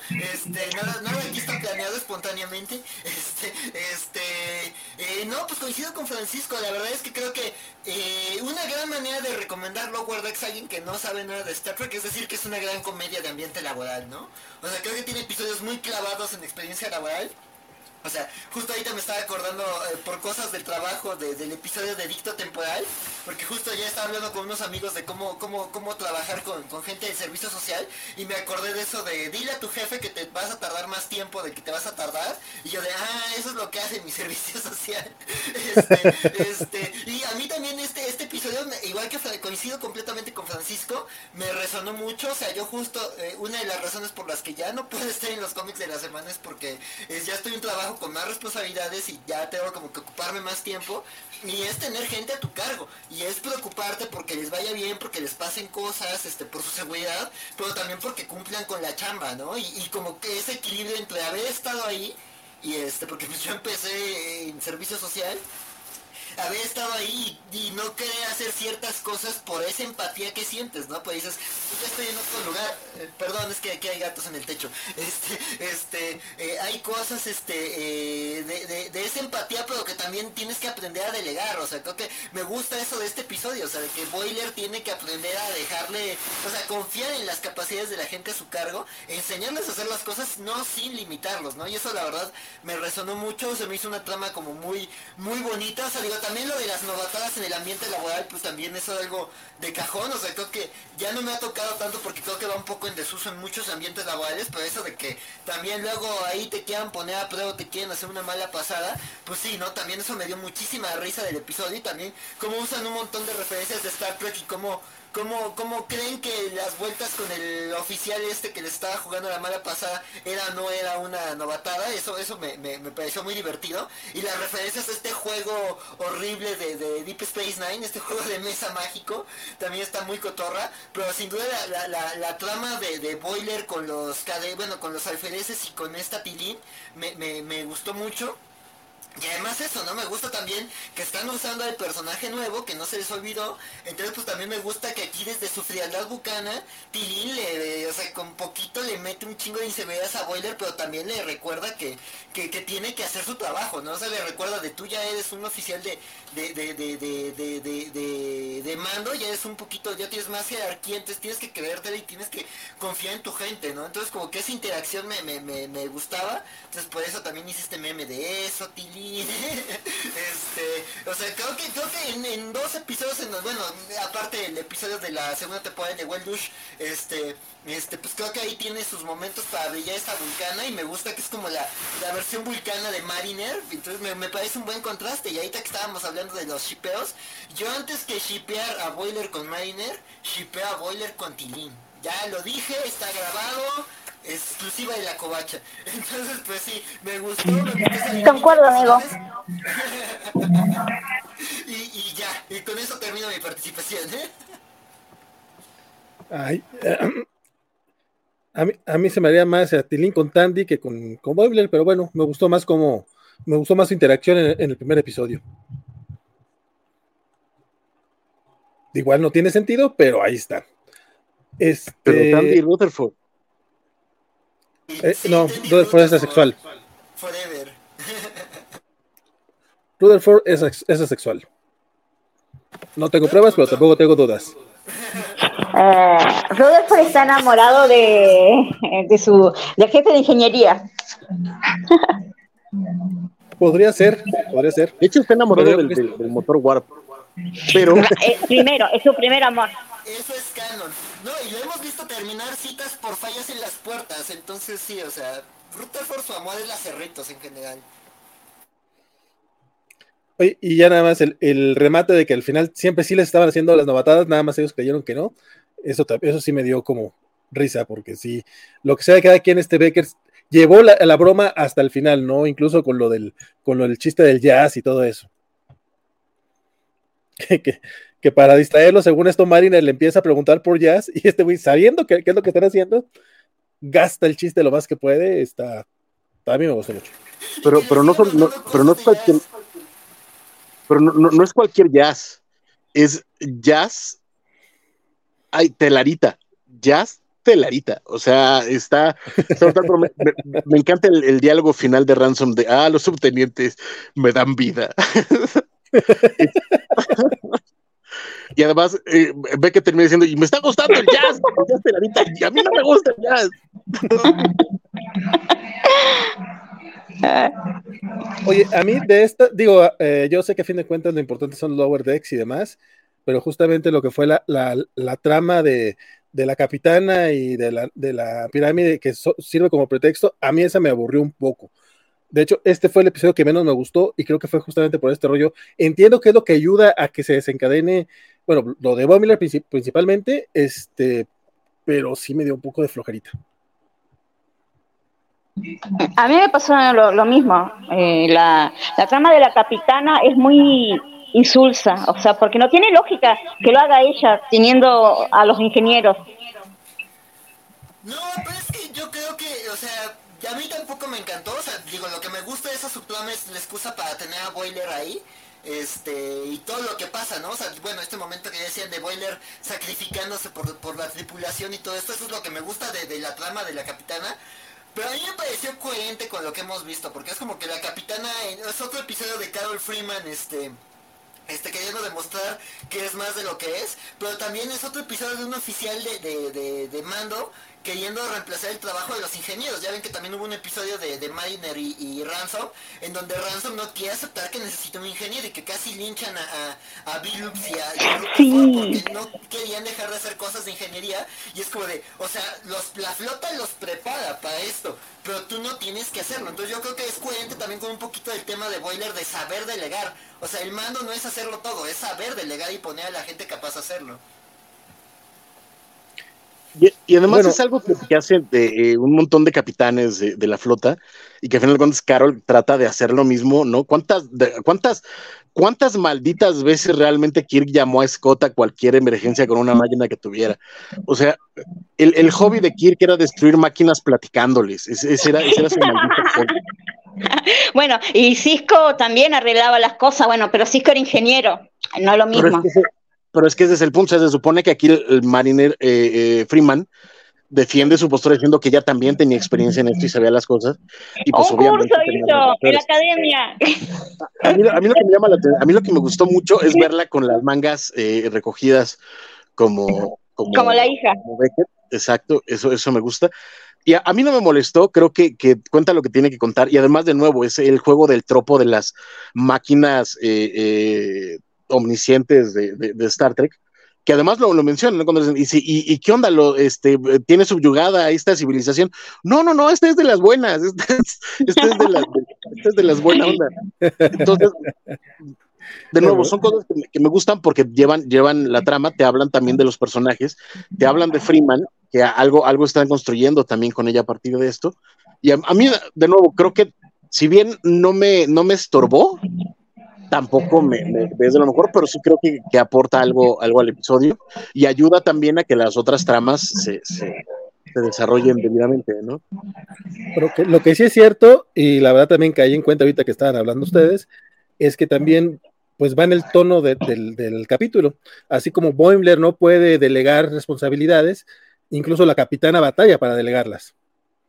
Y tiene que, y a fin de cuentas, tiene que, aunque sean ingenieros, tiene que hablarle a ellos también. Eh, golpe eh, gratuito a los ingenieros, ustedes disculpen. Exacto, van, van, a estar orgullosa de ti. Yo, yo sé, yo sé. Bueno, en, ese, en ese sentido, en ese sentido, y dejando de lado este, golpeteos a, los inges, eh, pues sí, sí va como en el tono de. bueno, es, es, es, el mismo episodio hablando del tema, ¿no? Eh, por ese lado. Digo, a mí no me parece que la ejecución fuera espectacularmente divertida, pero, pero tiene sentido en ese, en ese caso te digo, a mí en general estos episodios eh, sí me divirtieron y me gusta hacia dónde están llevando, sobre todo a nuestros ex lower decks que van avanzando. Es muy bonito ver en una caricatura que haya avances, porque regularmente pues, las caricaturas son, este, pues, pues vemos a los Simpson 30 años después que siguen teniendo las mismas edades, ¿no? Bart sigue teniendo 10 años. Entonces, como que es bonito ver, ver un poquito de ese avance, eso me agrada, pero sí creo que que no están en, mis favoritos de, la serie hasta ahorita. A diferencia, por ejemplo, de la temporada pasada de Strange New Worlds, que los que episodio a episodio era como que no mames, qué chingón estuvo este. Está, estaban bien buenos. Ay, no puedo estar con ustedes, pero qué bueno estuvo Strange New Worlds, no mames. Sí, sí, estuvo bien, disfrutaba tanto ese maldito final, ese maldito final. Ay, Jesús. Este, no, y, además el, bonito balance que supieron hacer de, un episodio ligero y después uno muy denso. Eh, eh, el, la Dastra Peraspera es sublime el maldito episodio. sí, totalmente. pero, pero regresando a, a Lower Decks, creo que Y fíjate que me llamó la atención que el mundo al que van es este mundo anillo, digámoslo así, este, que parece también mucho uno que apareció en el libro de Boba De, Star Wars. Se parece hartísimo.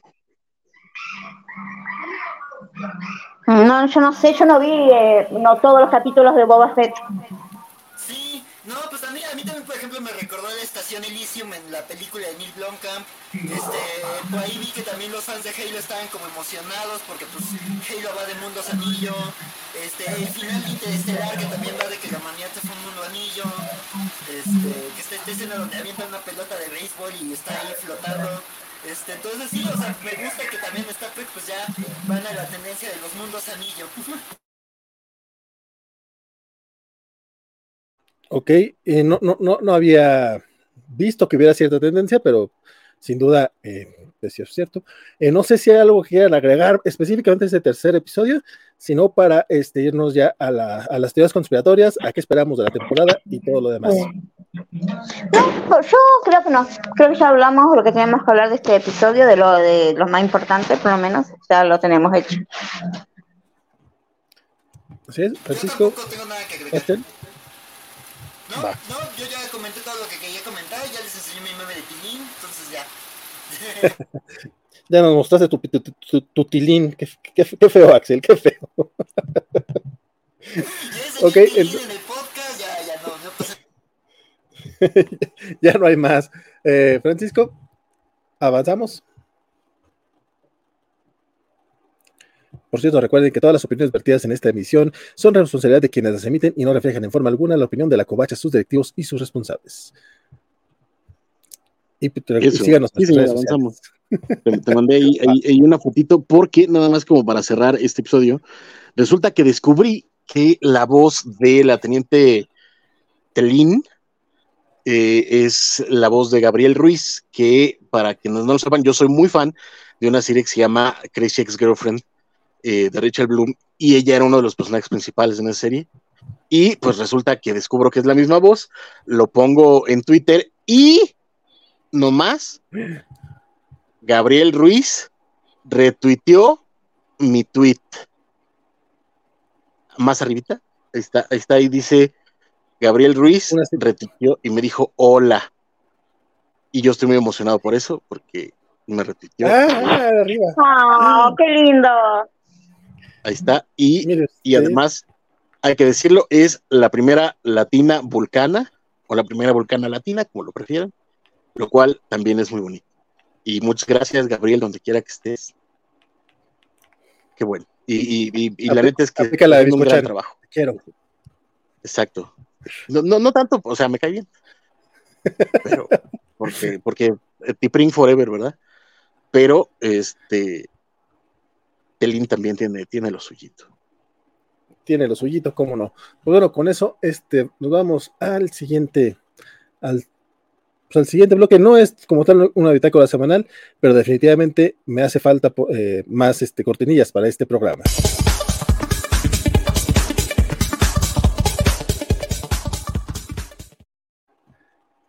Pues bien, como bien mencionaba hace ratito María, hemos estado viendo este, una, una, trama que se va desarrollando muy, muy poco a poco. Al, final del primer episodio y al inicio del segundo vimos este, ciertas situaciones. Cuéntame, eh, cuéntame por favor, María, qué es lo que sucedió mientras yo encuentro esa imagen que según yo tenía aquí a la mano. Dale.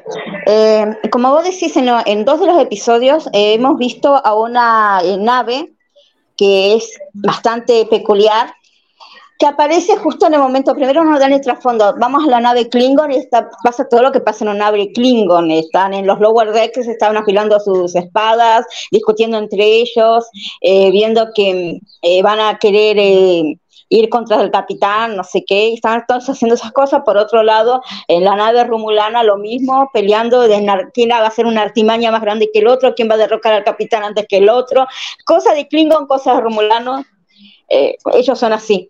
Y, mientras, están teniendo su día normal, aparece esta nave y los ataca. Y quedan solamente fragmentos de las naves, de las aves de presa. Eh, y mi duda es, ¿destruyeron? O sea, la nave quedó destruida, lo vemos. Pero, ¿los que estaban en la nave murieron o fueron teletransportados a otro lugar? Eso no me queda claro.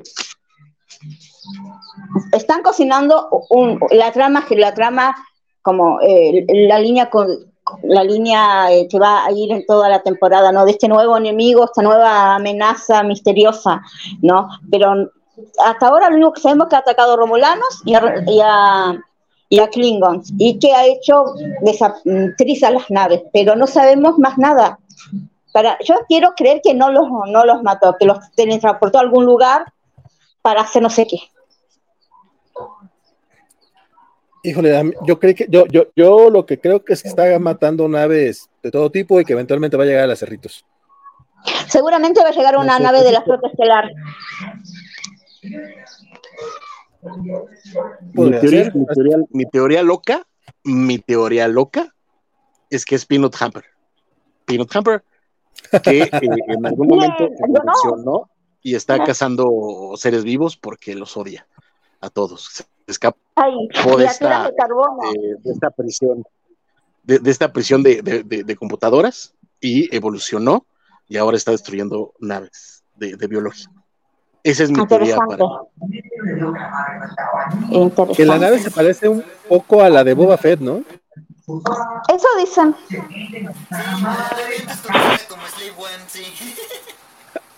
Antes conocida, tiene razón.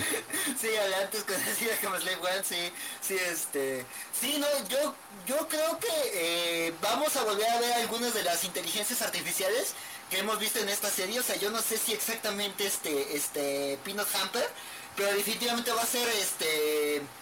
Ejimus, que tiene la voz de, Jeffrey Combs, que también es un viejo parroquiano de, Star Trek, este, o Baji, o sea, de, hecho, pues todavía no nos han resuelto ese final de temporada, de que alguien se llevó al implante de Rutherford con Badgie implantado. Entonces, o sea, de que algo se está trabajando en las escenas postcréditos con, con, las inteligencias artificiales que hemos visto, pues creo que sí, sí, por ahí van los tiros. Este, yo tampoco creo que estén muertos los, los tripulantes, en primera porque a mí me parece muy triste que, se muera el, eh, digo, el Klingon este, que vimos, porque además volví a ver el episodio donde introducen a Tilín y al Klingon, y este, y son, o sea, son básicamente las versiones de Boiler y Miner de otras civilizaciones, o sea, me encanta el chiste de, de Tilín de que es súper intrépido y rebelde y pues es una vulcana muy vulcana y es como muy gracioso el cómo verías a una Mariner vulcana y me gusta que el Klingon era básicamente boiler, o sea, un vato ambiciosísimo por ascender, pero pues al estilo Klingon, entonces pues hay más apuñalamientos, este, entonces sí, este... Este, me puso muy triste la posibilidad de que esté muerto el, el boiler Klingon, este, este, Gozama. Entonces yo tampoco creo que estén muertos porque además cuando se nos muestran los escombros no se ven cadáveres, o sea, se ven piezas de nave y se enfatizan que son naves de cada flota, ¿no? O sea, te enfatizan el logo de, de, la flota imperial Klingon, te, enfatizan los de los Romulanos. Entonces yo creo que vamos a ir viendo también ataques a otras naves, quizás a los Paglets, quizás a los, a los, este, a los Borg, que además me encanta que ya habíamos visto las cubiertas inferiores Klingon, este, Vulcana, y aquí vemos a las cubiertas inferiores, este, Romulanas, que es como de que, pues son los que lavan, este, los cadáveres de las víctimas de tortura y planean cómo conspirar contra sus superiores, entonces eso me dio mucha risa, es muy romulano, este, pero sí, este, este, pues yo no creo que estén muertos y yo creo que algo vamos a ver con las inteligencias artificiales. Por ahí vi alguna teoría de que de alguna forma iban a tratar de juntar, así que era tan absurdo que iban a juntar Lower Decks con el inicio de Picard, o sea, con esta rebelión de inteligencias artificiales, quién sabe, pero me parecería chistoso que por ahí lo, lo, junten. Entonces a mí me gusta esto de que estamos viendo una insurrección de inteligencias artificiales. Sí, me late. Fíjate que yo, yo sí creo que están todos muertos, porque básicamente, si, si, si la idea es que no vimos cadáveres en la explosión, nunca hemos visto cadáveres después de una explosión de una nave en, Star Trek, básicamente porque, uno, qué asco, y dos, este, explota lo suficientemente fuerte para que no quede nada de, cadáveres. Y por, por la pura este, perspectiva, si vemos pedacitos de nave, ese pedacito son kilómetros de, nave, entonces un, cadáver sería pequeñito, pequeñito, pequeñito. Francisco, por, favor, no rompa nuestras ilusiones. Tenemos esperanzas. A mí, también, a mí también me dolió la muerte del Klingon, sobre todo porque además ya estaba ligando, y eso siempre es triste. la neta.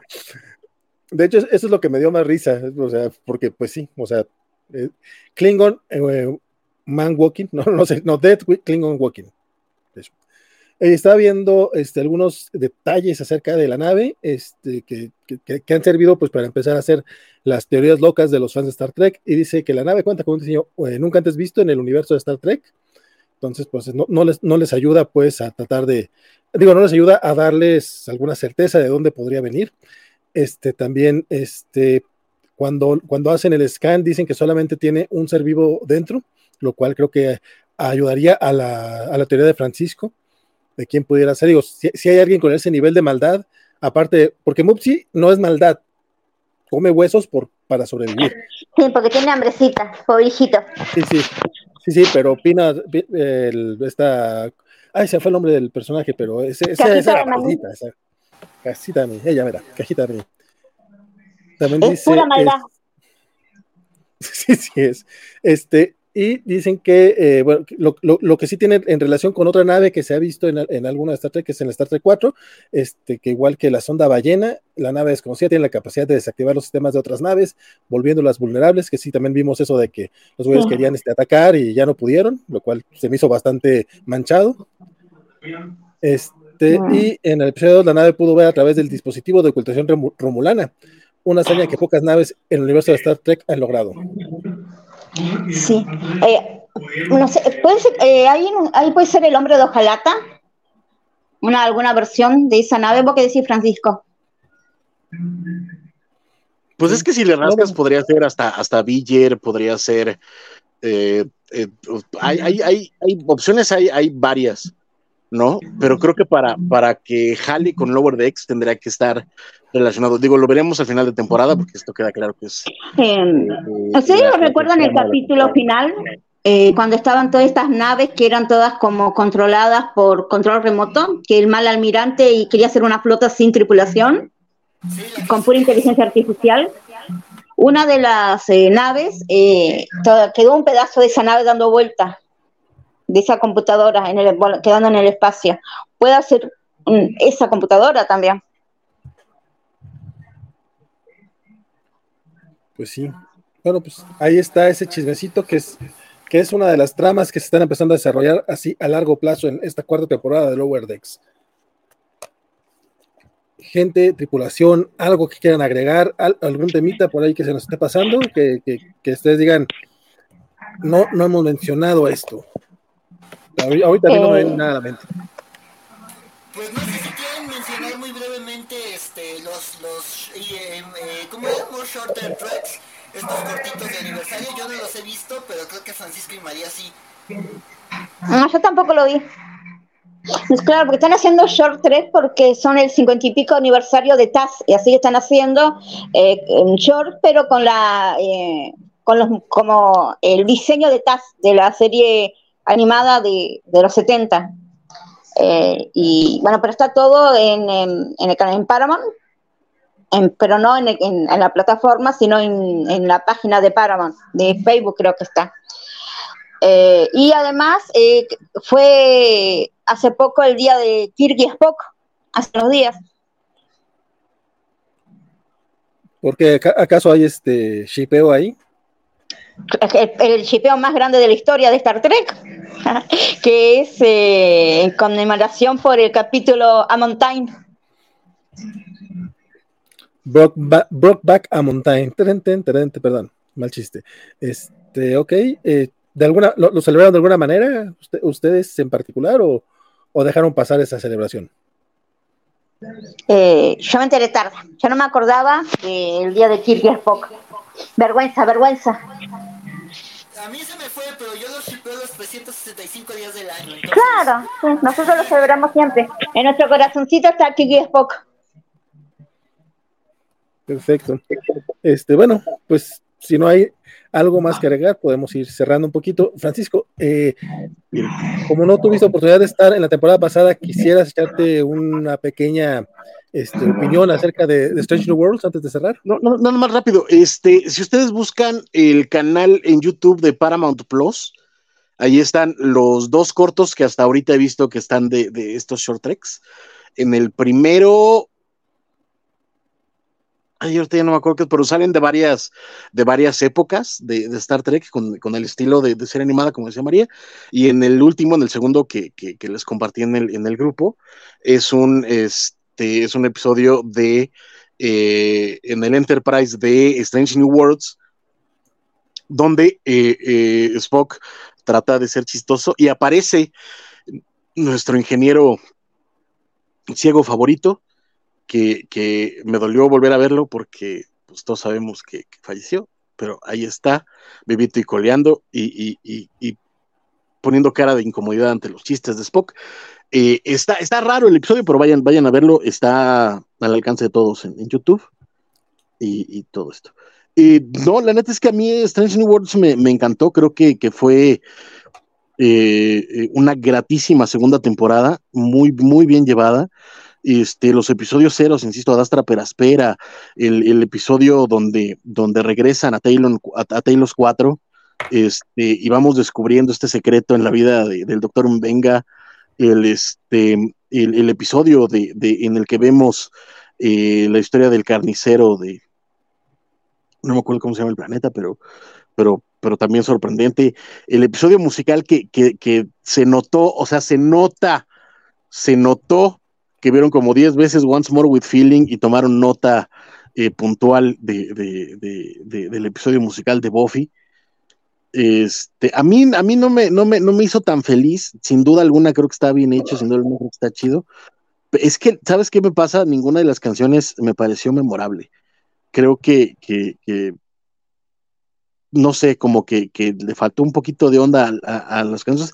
Alguna está chida, no lo, niego, ¿no? Creo que la de la de Lan no estaba mal. El, el número musical en, en Ten Forward me, me, gustó bastante, este, pero creo que no hubo ninguna que yo me quedara cantando después de ver el episodio, ¿sabes? Pero sin duda alguna fue un gran arriesgue, hay momentos muy chistosos, hay momentos muy bien logrados y este, en general creo que es una gran temporada. La bronca es que sí creo, ya eh, habiendo visto todos los episodios, eh, que su fuerte de mantenerse eh, siendo episódico sigue siendo su gran fortaleza, pero no está teniendo unidad narrativa de alguna forma. Siento que es justo lo que decía, que esta onda de, tener un episodio ligero y un episodio serio, un episodio ligero, un episodio serio, creo que ya se volvió formulaica y eso también puede pesar para una tercera temporada.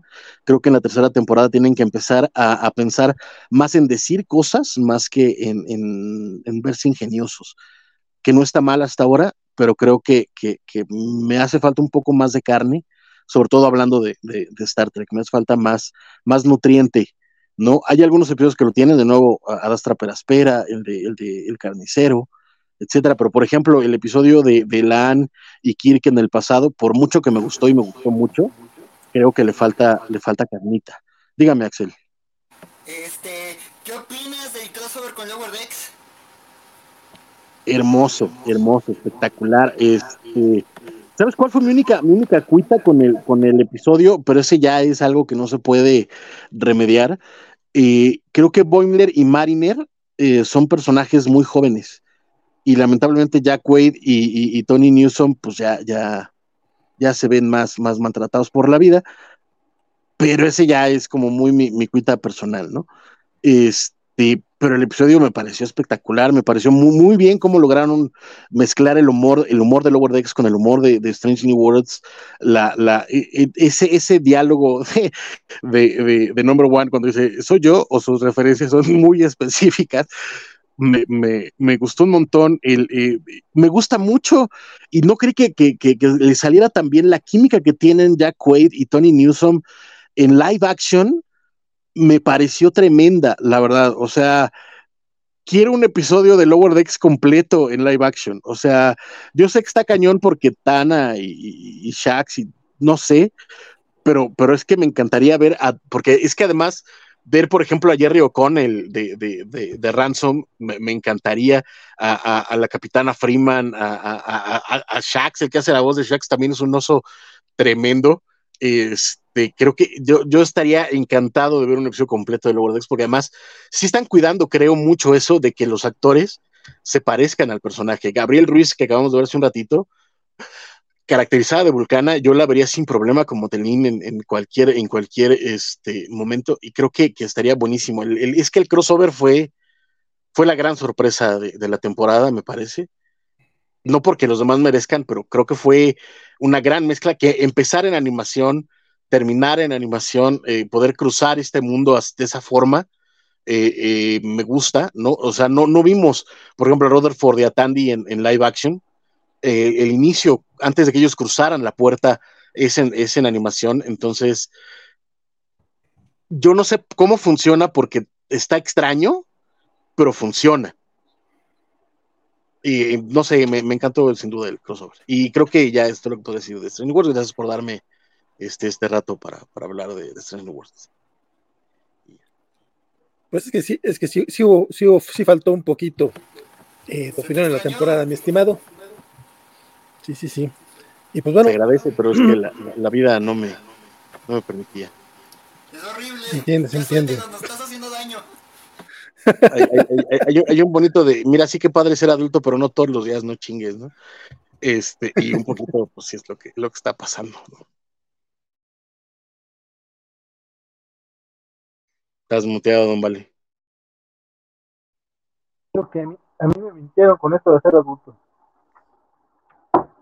Ahora, ahora te escucha raro, Valentín. No sé qué pasó.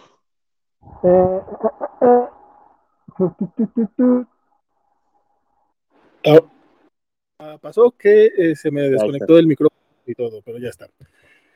Este, ya para cerrar, pues no sé, unas opiniones generales, anuncios parroquiales que tengan eh, o recomendaciones que quieran dar. María, por favor, comienzas tú.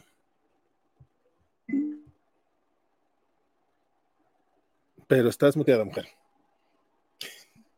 Ay, perdón, ya hablaba, ya, me dije todo lo que bueno, eh, como siempre es un placer estar con ustedes, charlar de Star Trek, que es lo que más me gusta. Y bueno, a mí me pueden encontrar en el Rincón de Sam, estoy siempre ahí en Twitter o en el canal de YouTube.